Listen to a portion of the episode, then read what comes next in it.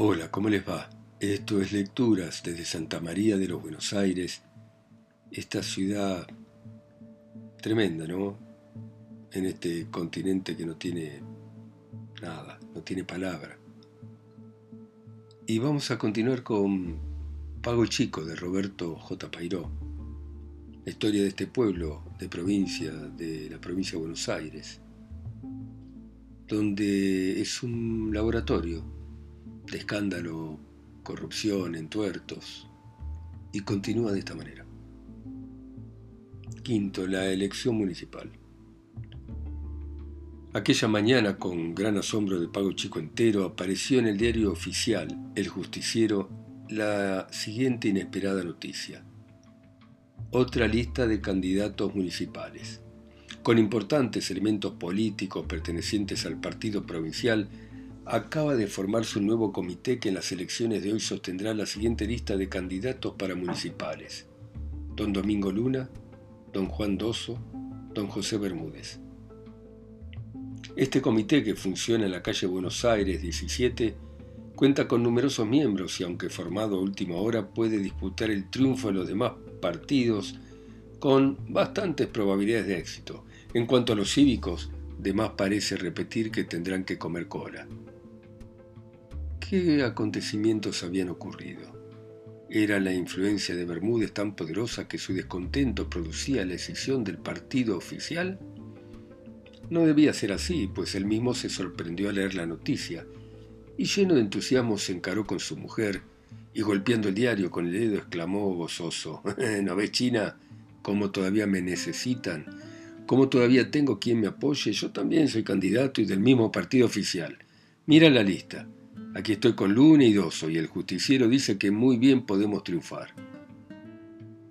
Alguna picardía de Ferreiro. Lo mejor será que no te metas, replicó Cenovita, la mujer siempre desconfiada.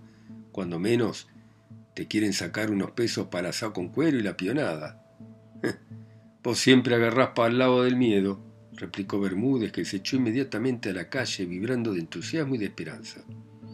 Eran las siete y faltaba una hora para la apertura oficial del comicio. Bermúdez, sin plan, iba palpitando, envanecido con su prestigio ya innegable en las esferas oficiales y casi seguro de que por él iría directamente al triunfo.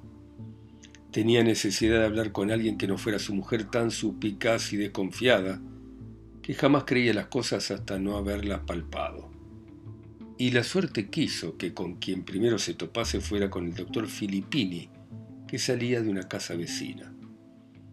Lo detuvo convencido de que lo encontraría menos reacio que su digna esposa a compartir su entusiasmo patriótico, y basándose en las conjeturas que le habían llenado la cabeza, le contó muy por lo menudo que sus amigos habían arrepentido, como no podían hacer menos, de haberlo dejado a un lado cuando tantos y tan importantes servicios prestara a la causa común.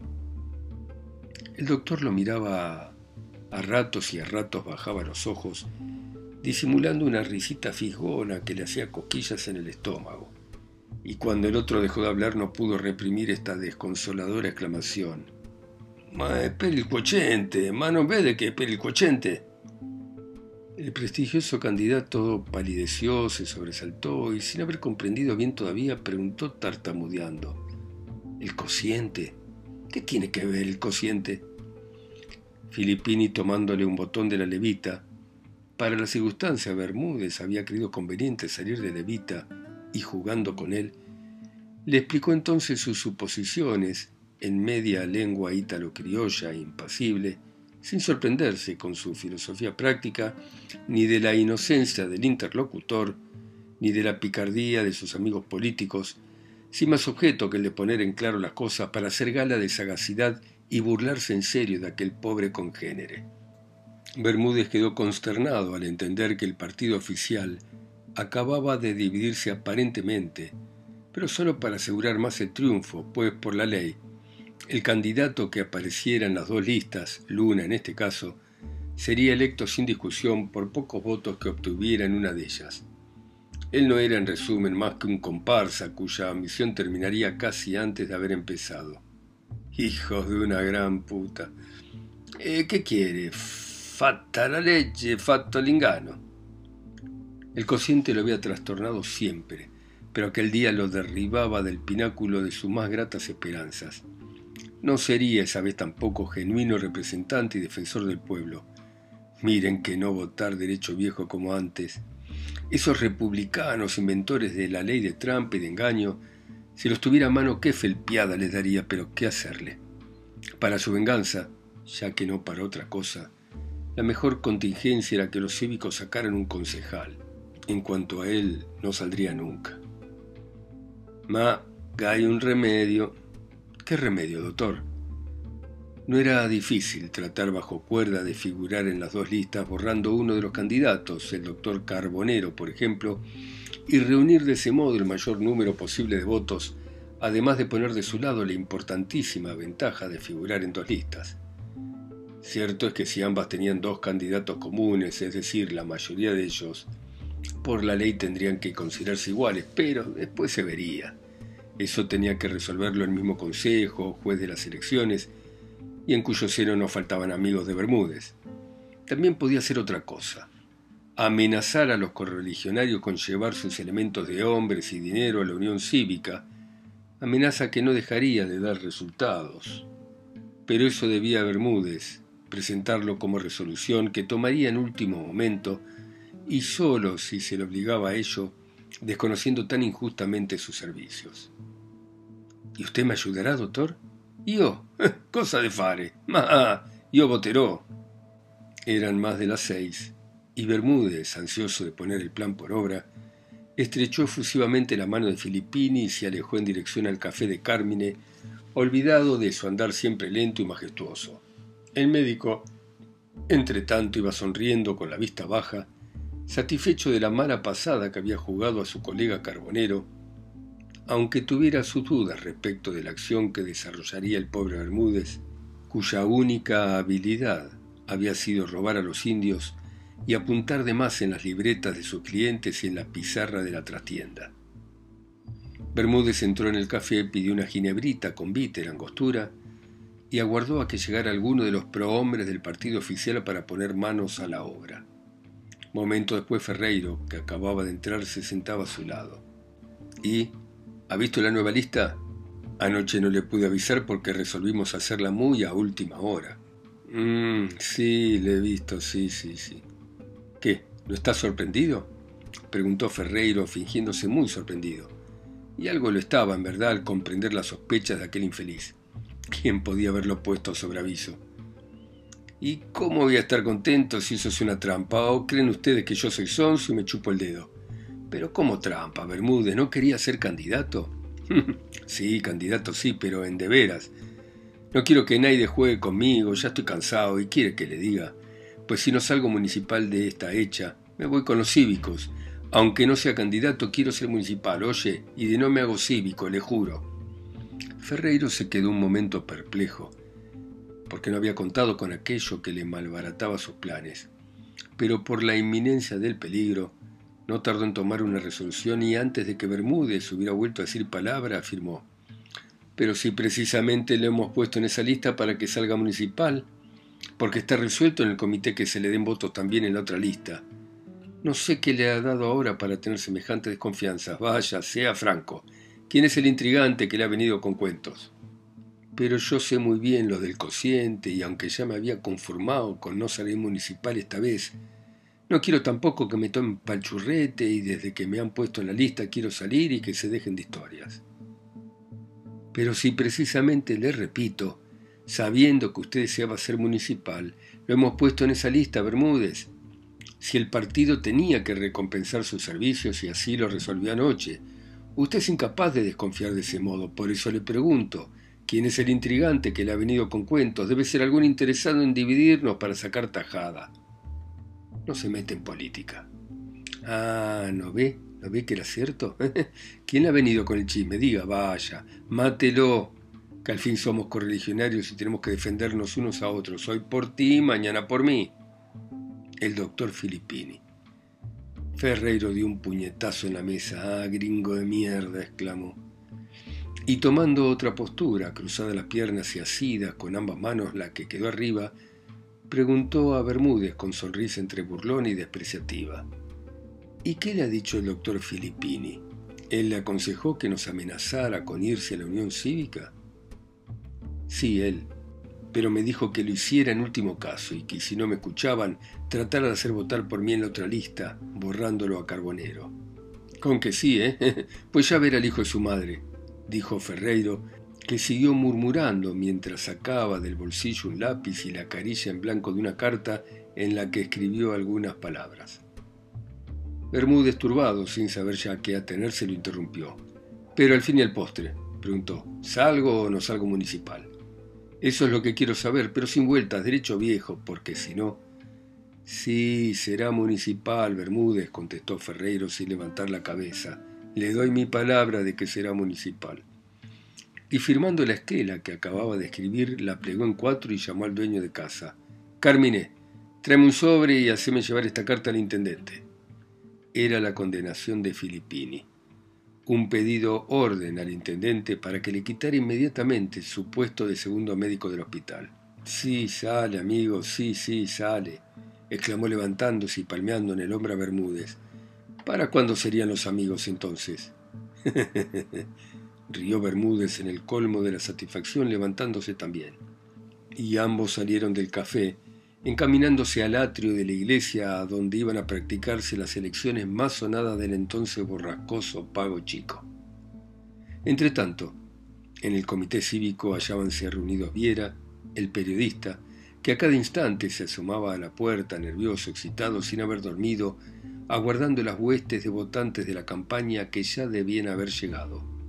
Lovera, que peroraba y destilaba esencias, Silvestre, que trataba en vano de meter baza apenas interrumpiese la interminable serie de sus discursos, Pedrín, Pulchi, Pancho Fernández, el hijo del vigilante, Tortorano, veinte o treinta más y por último el doctor don Francisco Pérez y Cueto, que había exclamado con énfasis al entrar, Ciudadanos, este hermoso día no puede menos de anunciarnos la victoria.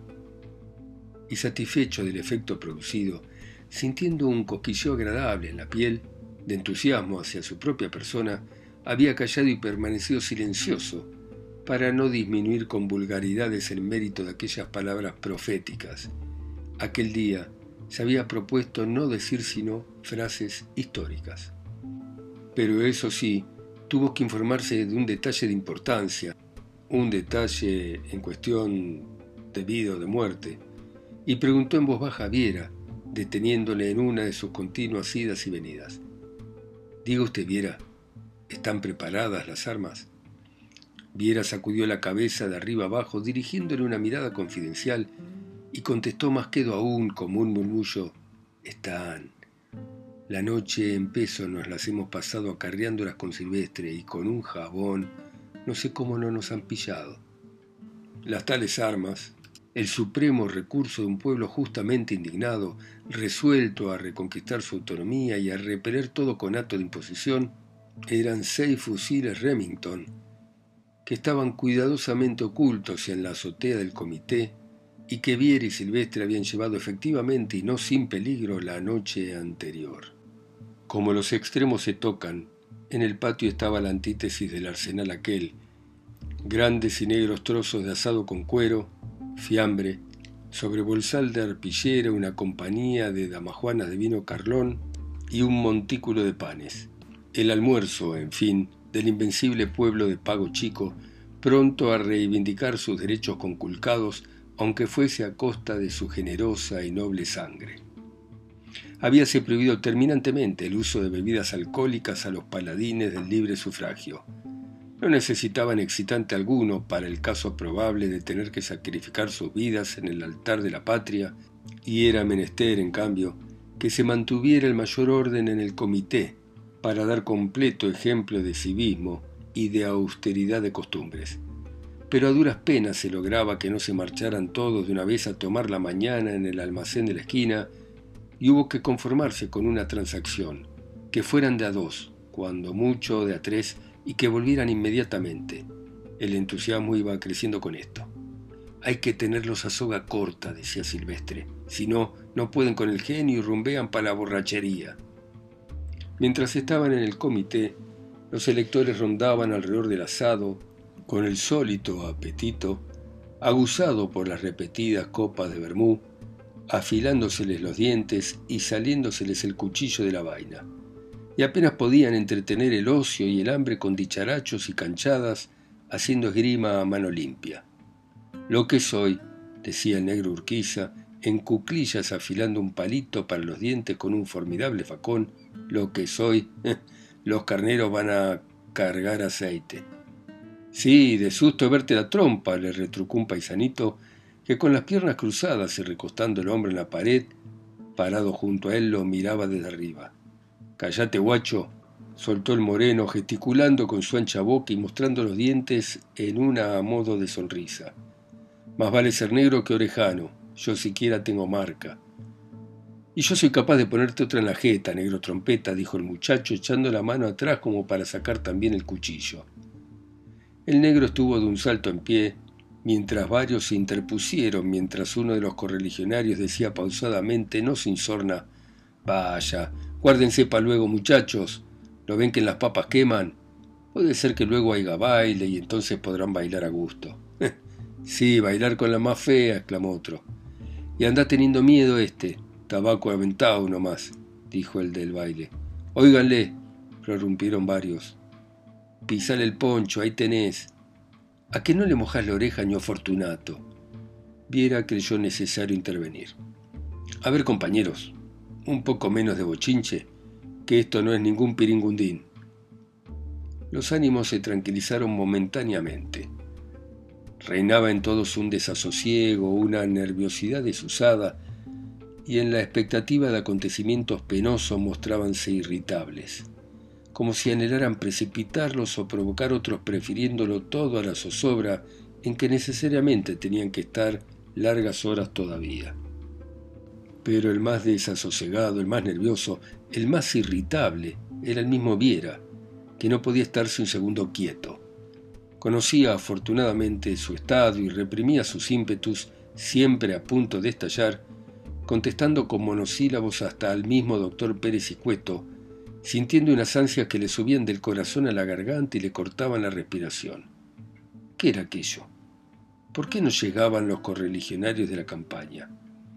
Y no pudo de pronto contener su impaciencia y se quedó en la puerta del comité, golpeando el suelo con el pie pálido, casi trémulo, mirando con ojos devoradores a uno y otro lado, como si quisiera traer con la mirada a los esperados grupos de jinetes pero la calle polvorienta, abrazada por un sol de fuego aunque ya estuviesen en el final del mes de marzo, barrida de vez en cuando por una racha ardiente como salida de un horno, estaba desierta, completa, implacablemente desierta, y sobre ella se cernía el sepulcral silencio de los días de elecciones, en que las mujeres se encierran a rezar apenas salen su padre, su marido, su hijo, en dirección al comité o al atrio, y en que la mayoría de los hombres, por no hacer que recen de miedo sus mujeres, sus hijas o sus madres, se encierran con ellas, no porque teman los tumultos con tiros y tajos, sino simplemente por compasión hacia las desgraciadas y por no darlas tan pésimo rato. También, si así no fuera, ¿cómo podría haber gobiernos electores ¿Y de qué tendría el pueblo que quejarse y con qué entretenerse leyendo diarios? Pero el rostro de Viera se iluminó de pronto. Por una boca calle allá lejos, al extremo del pueblo, aparecía envuelto en densa nube de polvo un pelotón de jinetes que avanzaba el trotecito, en formación casi correcta de a cinco en fondo, y no pudo contener una jubilosa exclamación. ¡Ahí vienen! Todos se precipitaron a la puerta y el comité quedó un momento silencioso, pero ay, cuando era más intensa y segura la esperanza, la cabalgata volvió una esquina y desapareciendo dejó tras sí, como único consuelo, flotante gasa de polvo que una racha desvaneció por fin. Es la pionada del saladero, dijo un paisano. Eso van con los carneros, murmuró desalentado otro del grupo. La zozobra de Viera era ya un nudo que le cerraba la garganta hasta sofocarlo. Bruscamente entró al comité y para disipar su horrible ansiedad, encaróse con una rueda de lectores que, más atrevidos o más hambrientos que los demás, habían aprovechado la general distracción, apoderándose de una gran tajada de asado que devoraban, cortando los jugosos bocados a raíz de los labios con los cuchillos como navajas de afeitar. Se necesita ser aprovechadores, exclamó colérico. ¿No le da vergüenza ponerse a comer solo sin que nadie les haya dicho nada para meter desorden? Es la picana, don Viera, contestó con aire socarrón y falsamente humilde el paisanito a quien el negro Urquiza llamara guacho. Sí, con que te agarrás el mejor pedazo y todavía lo decís. Sos más madrugador que la lechuza que no duerme de noche. Pero este pequeño desahogo, que no podía ir más lejos, no fue parte a tranquilizarlo. Sufría tanto como el general a quien se le ha confiado una nación entera y ve perdida, irremisiblemente perdida, la batalla final. Y para distraerse, trató de dominar su angustia y conversar con el doctor Pérez y Cueto, preocupadísimo también, que desde hacía rato murmuraba quién sabe qué filípicas, sazonadas con los términos más groseros de su repertorio peninsular, como si de tanto trueno pudiera salir la tormenta salvadora. Y en voz baja comentaron la inexplicable tardanza de Gómez, que debía ir con sus puesteros, peonados y esquiladores, la de García, salido la noche antes de los confines del partido con gran copia de paisanos resueltos, el silencio de Méndez, que debía haber llegado aquella madrugada a la cabeza de los seis o siete caudillejos que, junto con sus respectivos hombres, determinaron concentrarse antes de salir el sol en la pulpería de Laucha y la de Soria, que había prometido ir temprano con los indios de la tribu de Curá, una veintena de lectores tan inconscientes como serviciales. Bueno, muy bien. Acá están esperando a que lleguen los votantes, seguramente arriados por algún caudillejo, para hacerlos votar para uno u otro partido, y seguramente para el oficialista, como siempre. Seguiremos mañana a las 10 en punto, como siempre, hora argentina. Ustedes en sus países, ciudades, continentes, islas o pueblos, escuchando mi voz acá sola y lejos, en Santa María de los Buenos Aires. Chao, hasta mañana.